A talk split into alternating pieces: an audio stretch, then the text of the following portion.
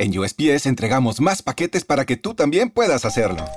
¡Llegaron mis zapatos de fútbol! Más rápido de lo que esperaba. ¿Entrega para la futura deportista? ¡Huepa! Llegó la sortija y le va a encantar. Está en ella. ¿Entrega para una futura esposa? Oye, llegó mi nueva computadora. ¿Entrega para una futura startup? En USPS, sin importar el negocio que tengas, siempre estaremos entregando por ti. Entregamos para todos. Conoce más en usps.com diagonal para todos.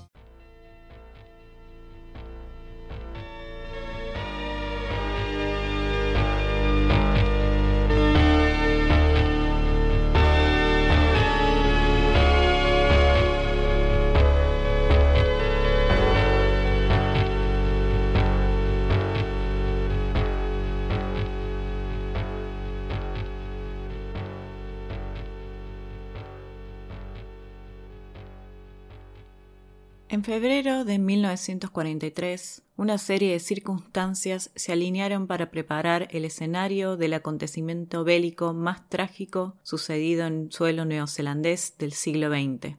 Aunque todavía está envuelto en la niebla de la guerra y la censura militar, lo que realmente ocurrió en el campo de prisioneros de Featherstone está saliendo poco a poco a la luz. En 1942, las fuerzas aliadas lanzaron la Operación Atalaya, una ofensiva de armas combinadas en Guadalcanal, en las Islas Salomón, ubicadas en el Océano Pacífico. Esta campaña militar fue la mayor ofensiva lanzada por los aliados contra las fuerzas del Imperio del Japón durante la Segunda Guerra Mundial. El 7 de agosto de ese mismo año, fuerzas aliadas, principalmente estadounidenses, iniciaron desembarcos en las islas de Guadalcanal, Tulagi y Florida. Su objetivo era impedir que dichas islas fueran utilizadas como bases desde las que se amenazaran las rutas de suministro entre los Estados Unidos, Australia y Nueva Zelanda. Las fuerzas aliadas abrumaron y superaron en número a las de los japoneses, quienes habían ocupado las islas en mayo de 1942, así como un aeródromo que estaba en construcción en Guadalcanal. Sorprendidos por la ofensiva aliada, los japoneses hicieron varios intentos entre agosto y noviembre de 1942 para recuperar el aeródromo tres importantes batallas en tierra, cinco grandes batallas navales y combates aéreos casi diarios culminaron en la decisiva batalla naval de Guadalcanal, de comienzos de noviembre de 1942, resultando en una victoria decisiva para los aliados. En diciembre de ese mismo año, los japoneses abandonaron los esfuerzos para retomar Guadalcanal, y cientos fueron tomados prisioneros por las fuerzas aliadas. Los prisioneros de guerra fueron dispersados a instalaciones en países aliados del Pacífico cercanos, como Australia y Nueva Zelanda. A petición del ejército estadounidense, se restableció el campo militar de Featherstone el 4 de septiembre de 1942. El campamento de Featherstone fue el mayor campo de entrenamiento de Nueva Zelanda, y en el que trabajaron unos 60.000 soldados durante la Primera Guerra Mundial, y había sido demolido a finales de la década de 1920. Featherstone todavía existe en la actualidad y se encuentra a el noroeste de la ciudad de Wellington, en la isla norte de Nueva Zelanda. Para su restablecimiento se construyeron cuatro recintos rectangulares para formar el campamento, rodeados por un alambre de púas. También se levantaron refugios temporales para cocinar y bañarse, junto con tiendas para los prisioneros que llegaban. En un principio estaba pensado para albergar unos 450 prisioneros, pero en 1943 el campo contaba con más de 800. 122 soldados neozelandeses fueron desplegados para custodiar la instalación, procedentes en su mayoría de reservistas verdes no aptos para el servicio en el extranjero. No habían recibido ninguna formación especial para gestionar a los prisioneros de guerra, escribe Mai Nicolaldi en Las Crónicas de Featherstone. Tampoco se les había advertido de que estaban a punto de enfrentarse al enemigo en su propio territorio. La principal fuente que utilizamos para este episodio ha sido el libro de Nicolaidi, un autor neozelandés que se dedicó varios años en investigar los sucesos del campamento Featherstone, incluyendo archivos oficiales militares, entrevistas a los guardias que trabajaron en el campamento en ese momento e incluso veteranos de guerra japoneses. Cuando los primeros prisioneros de Guadalcanal llegaron al campamento Featherstone en septiembre de 1942, se sorprendieron y sospecharon del trato comparativamente amable que recibieron. Los prisioneros de guerra, enfermos y desnutridos recibieron medicinas y alimento, y la Administración permitió que se llevaran a cabo un proceso de selección democrático entre los prisioneros para elegir representantes.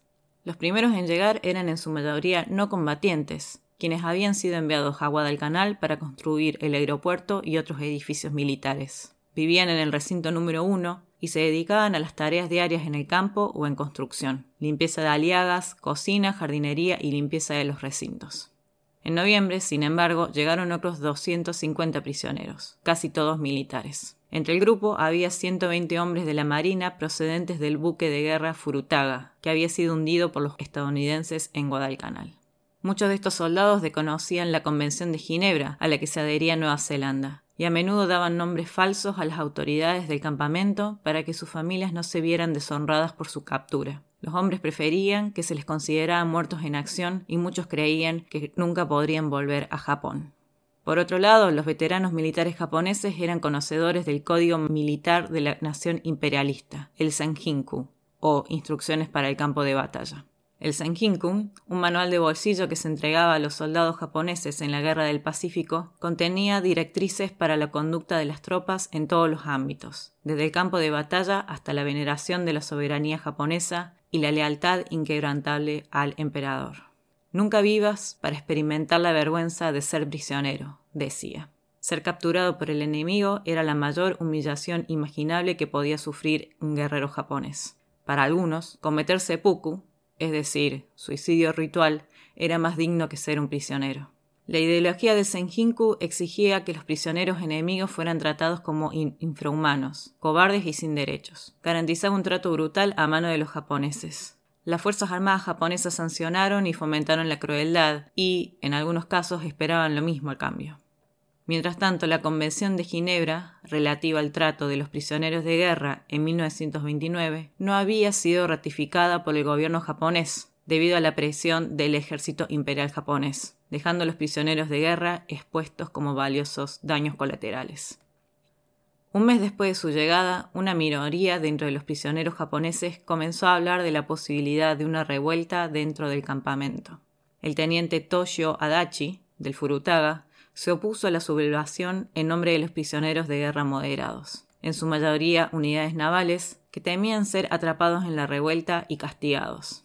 La amenaza de violencia inmediata pasó, pero la misma Convención de Ginebra, que extendía la protección a los japoneses, también permitía poner a trabajar a los prisioneros de guerra físicamente aptos. Los cuerpos de trabajo, los primeros en ser capturados, al ser civiles, no se preocuparon por sus tareas de campo. Pero muchos soldados, de acuerdo con el Senjinkun, consideraban que trabajar para el enemigo era indigno. En diciembre de 1942 eran muy pocos, pero en febrero llegaron prisioneros más asertivos y el equilibrio de poder comenzó a cambiar. Primero, algunos soldados le exigieron a sus oficiales que se suicidaran para demostrar el espíritu de un soldado japonés. El teniente Adachi, nuevamente, trató de encontrar una salida pacífica al conflicto en el interior del campo, por lo que se comunicó con el teniente coronel Donald Donaldson, el comandante del campamento en ese momento. Adachi indicó que algunos subordinados incluso estaban amenazándolo de muerte a él si no cometía suicidio ritual junto con otros oficiales.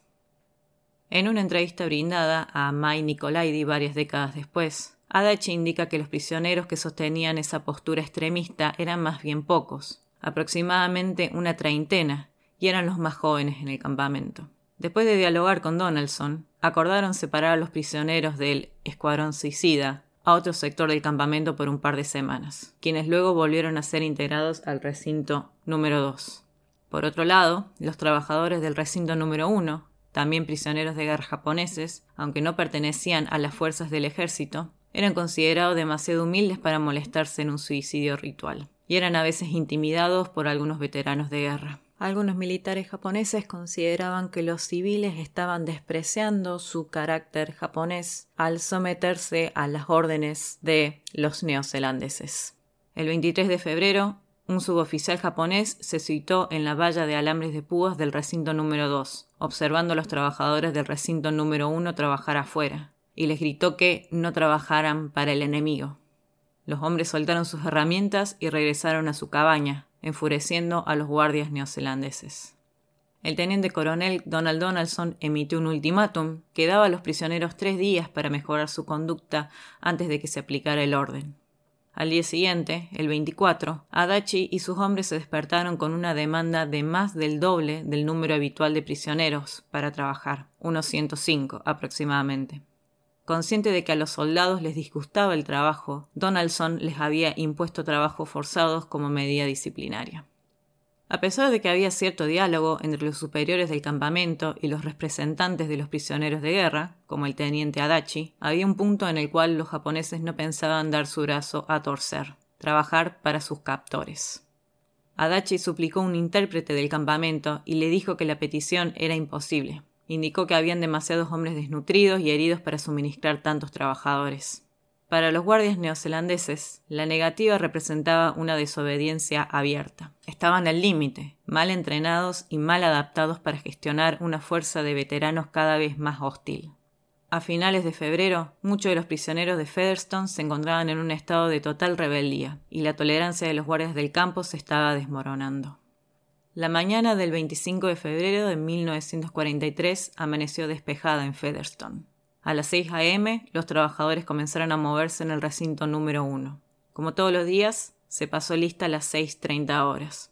El grupo de trabajo se reunió, disfrutó de su habitual desayuno al estilo japonés a las 7.30 de la mañana y se fue a sus tareas específicas. Mientras tanto, nadie salió del recinto número 2. Los hombres del recinto número 2 que durante mucho tiempo se mostraron reacios a trabajar como cautivos, estaban ahora en abierta rebelión. Un mensaje surgió a través un mensaje surgió a través de los traductores. Los prisioneros no trabajarían, y Adachi exigió otra reunión con Donaldson.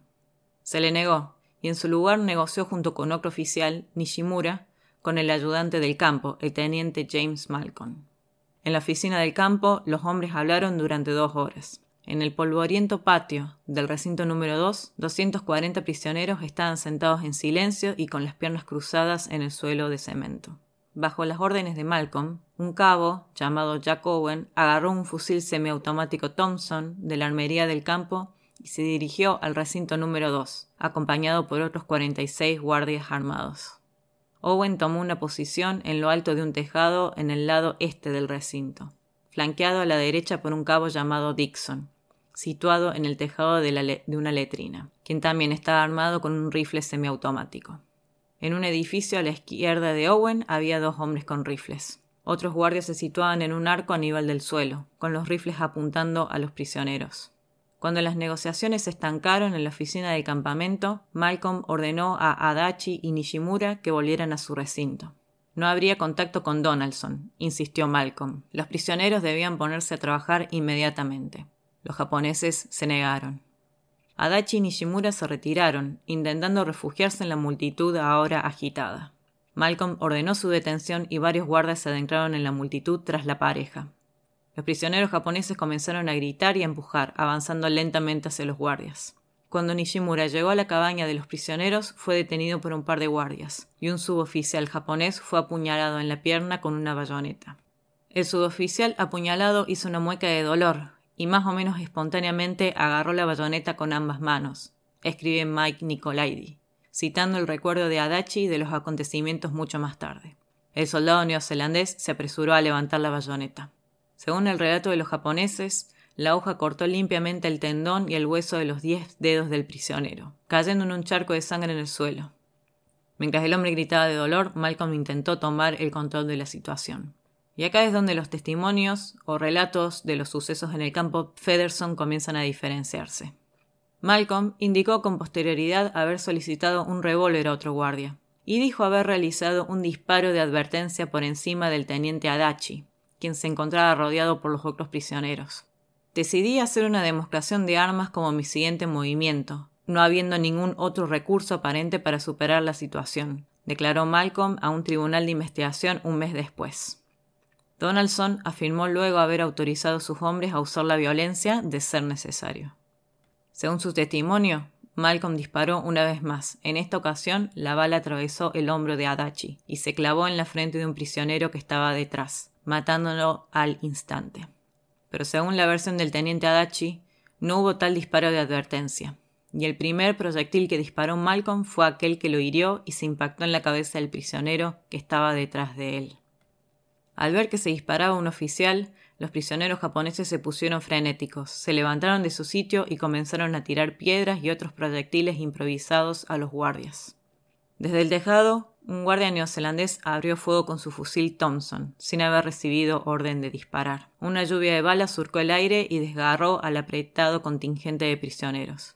A continuación, los otros guardias siguieron el ejemplo del primero y comenzaron a disparar. El cabo Dixon asesinó a los hombres situados a la izquierda de Adachi con su rifle Thompson de una sola ráfaga. En total se calcula que habían 34 guardias apostados alrededor del contingente de prisioneros japoneses, 29 con rifles y 5 con fusiles semiautomáticos. Len James, un militar al que Malcolm había ordenado detener a Adachi Nishimura, se había retirado a una posición junto con otro guardia, Wally Pelvin. Cuando las armas se abrieron, Pelvin se apartó de los prisioneros y fue alcanzado en la espalda. Fue un rebote de una bala, James dijo más tarde a Nicolaidi. La única persona que tenía posibilidad de alcanzarnos era el cabo Owen. A pesar de los gritos para que cesara el fuego, la ráfaga de disparos duró entre 15 a 30 segundos. Las balas rebotaron en la plataforma de hormigón y se clavaron en los otros guardias que se encontraban en el lugar. Luego, el silencio seguido de los gemidos y gritos de los hombres moribundos y mutilados. Algunos habían huido a sus carpas para resguardarse de las balas. Treinta y un prisioneros japoneses murieron al instante. Otros 91 fueron heridos, 17 de los cuales morirían en los días siguientes. Diez guardias kiwis fueron heridos en el fuego cruzado. Pelin fue el único en morir por sus heridas. El oficial Len James indicó en una entrevista en 1991 que el cabo Jack Owen había abierto fuego primero que era él uno de los guardias que habían sido situados en los techos del campo antes que el tiroteo empezara. Pero, ¿quién era el cabo Jack Owen? ¿Y por qué disparó contra los prisioneros japoneses quienes, aparte de tener algunas piedras y herramientas de trabajo, no poseían ningún tipo de armas? ¿Qué motivos podría haber tenido para actuar de tal manera? Debemos entonces remontarnos unos meses más atrás para encontrar una explicación, pero no una justificación, de sus acciones. El 15 de octubre de 1942, el militar neozelandés Charles Owen fue decapitado en un manicomio de una pequeña isla del Pacífico Sur. Owen había sido capturado por los japoneses en la cercana isla de Mayana, en primavera, donde él se desempeñaba como un guardia de la bahía, una unidad de personal civil y militar de vigilancia en el Pacífico. Después de estar tres días atado a un árbol en Betio, el islote más occidental del atolón de Tarawa, en lo que hoy es Kiribati, Owen y otros 21 prisioneros fueron internados en el recinto de lunáticos del Hospital Central de Tarawa. Desde sus celdas, los cautivos habrían escuchado los bombardeos regulares que la Fuerza Aérea de los Estados Unidos realizaba en la zona. Varios meses después de la violenta y decisiva victoria de las fuerzas aliadas en la batalla de Midway, éstas presionaban su ventaja en el Pacífico Sur. Sin embargo, en lugar de inspirar esperanza a los prisioneros, las incursiones aéreas probablemente los paralizaron de miedo. El castigo por los ataques aliados sería rápido y severo, como lo había sido para los prisioneros de guerra en todo el Pacífico. Los 22 prisioneros fueron ejecutados a espada, decapitados, según el testimonio de un isleño nativo de la zona y dos pastores franceses que se encontraban en las inmediaciones. Como miembros de la Commonwealth británica, los soldados neozelandeses de la Segunda Guerra Mundial tenían más probabilidades de encontrarse en el norte de África o en Europa que de luchar en el Pacífico. La muerte de Charles Owen habría sido casi totalmente insignificante, una desafortunada nota a pie de página en la gran campaña del Pacífico, si no fuera porque su hermano Jack Owen se integró como un guardia en el campo de prisioneros de guerra de Featherstone.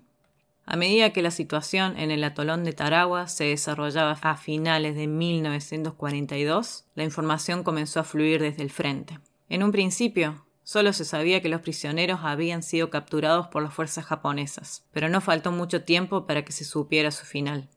Es posible que a Nueva Zelanda llegaran noticias del asesinato de los 22 prisioneros de guerra por parte de las fuerzas japonesas en represalias por los ataques estadounidenses. Es posible que Jack Owen, guardia en Featherstone y uno de los pocos militares neozelandeses con contacto directo y regular con los japoneses, se enterara durante este tiempo de la muerte de Charles, su hermano menor.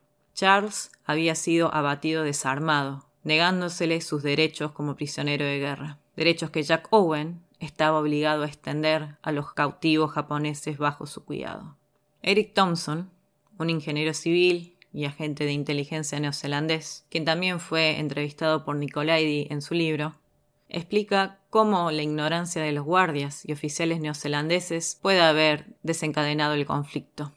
Si ellos, es decir, los neozelandeses, pensaban que amenazando con muerte a los prisioneros japoneses iban a conseguir que trabajaran y colaboraran, el resultado fue exactamente el contrario. Aislados, condenados al ostracismo y angustiados espiritual y psicológicamente, los prisioneros más extremistas entre los cautivos pueden haber encontrado una oportunidad de morir honorablemente al enfrentarse a los guardias del campo Featherstone. Sin embargo, no consideramos que hay algún justificativo para eleccionar de las fuerzas militares neozelandesas. La masacre de Featherstone fue una singularidad. Podría decirse quizás la coincidencia de muchas circunstancias que convergieron en un solo momento. Charles Owen fue uno de los aproximadamente 400 militares neozelandeses capturados por las fuerzas japonesas en la Segunda Guerra Mundial.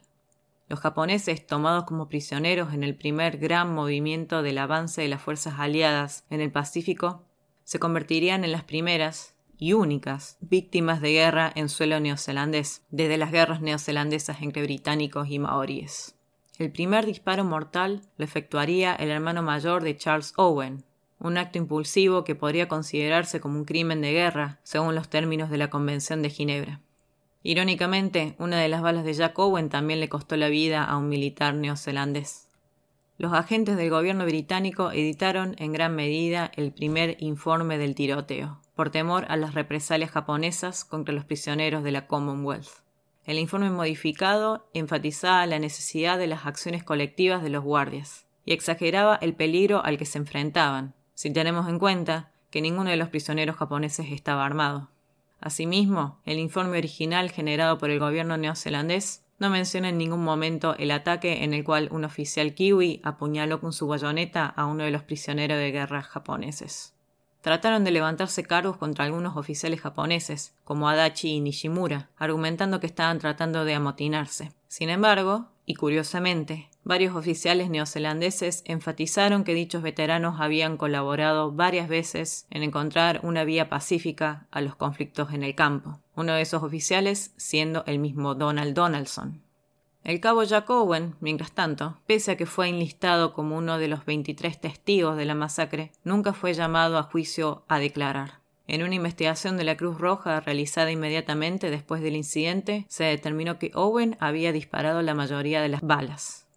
En una conferencia de prensa brindada el primero de marzo de 1943, un par de días después de la masacre, el primer ministro de Nueva Zelanda, Peter Fraser, declaró, cito, Los desafortunados resultados del incidente son lamentables. Pero, dadas las circunstancias, era necesaria una acción firme por parte de los guardias para sofocar la revuelta y restaurar el orden.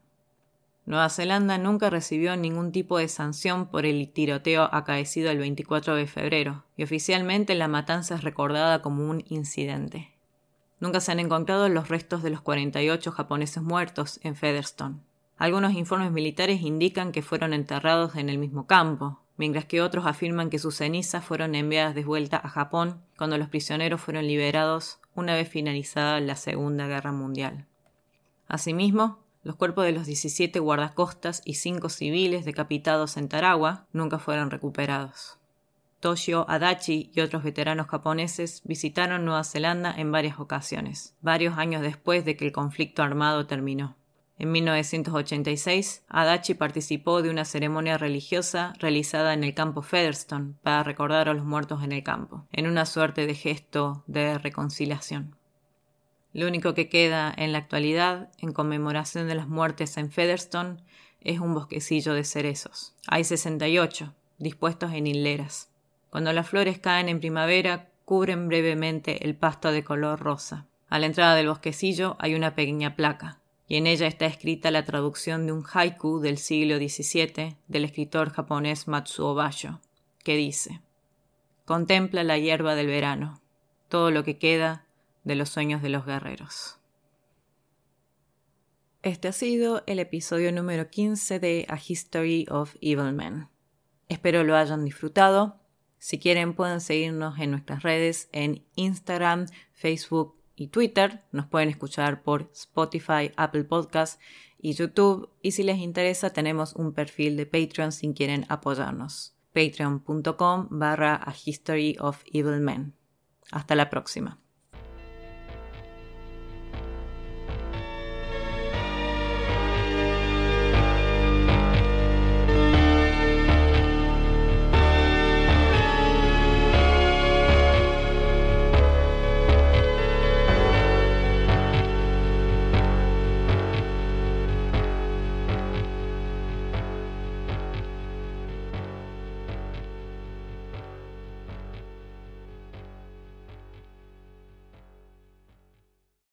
Over the next 10 years, Comcast is committing $1 billion through Project Up to reach tens of millions of people with the opportunities and resources they need to build a world of unlimited possibilities.